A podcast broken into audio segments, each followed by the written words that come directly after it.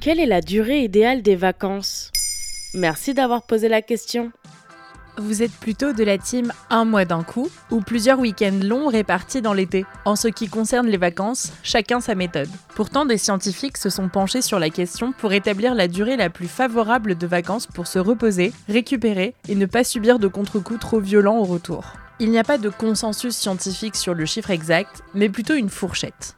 Une étude souvent citée est celle de la revue Springerlink, menée en 2012 par des chercheurs de l'université Radboud, située à Nijmegen aux Pays-Bas.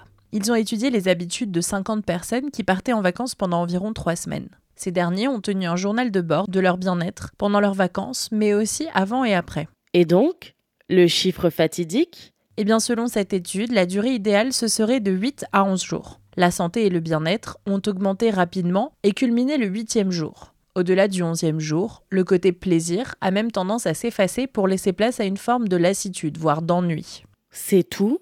11 jours? Les scientifiques ne sont pas tous d'accord sur la durée idéale. Par exemple, Gaël Quark, neuroscientifique spécialiste en chronobiologie, explique dans 20 minutes. Cela va au-delà de la chronobiologie pure, c'est davantage en lien avec le stress du quotidien, les pensées récurrentes, tout ce qui est de l'ordre des ruminations. Selon elle, il faut deux semaines pour que les vacances soient une véritable coupure. Les week-ends longs sont davantage des moments pour se ressourcer, se faire du bien sans complètement se déconnecter de notre activité quotidienne. Elles sont intéressantes pour réduire l'anxiété, mais pas d'un point de vue chronobiologique. D'autres scientifiques, comme Frédéric Saldman, cardiologue et nutritionniste, spécialiste de la médecine préventive, ne prônent qu'une semaine de vacances.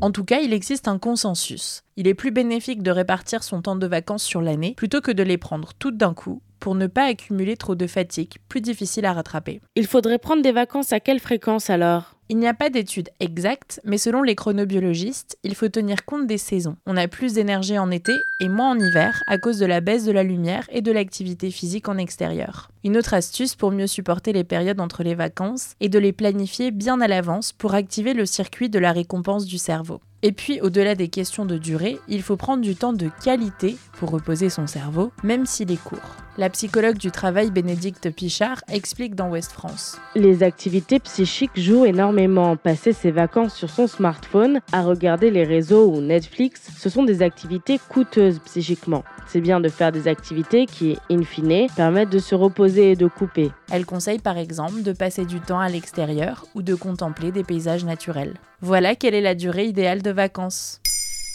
Maintenant, vous savez, un épisode écrit et réalisé par Antonella Francini. Ce podcast est disponible sur toutes les plateformes audio, et si cet épisode vous a plu, n'hésitez pas à laisser des commentaires ou des étoiles sur vos applis de podcast préférés.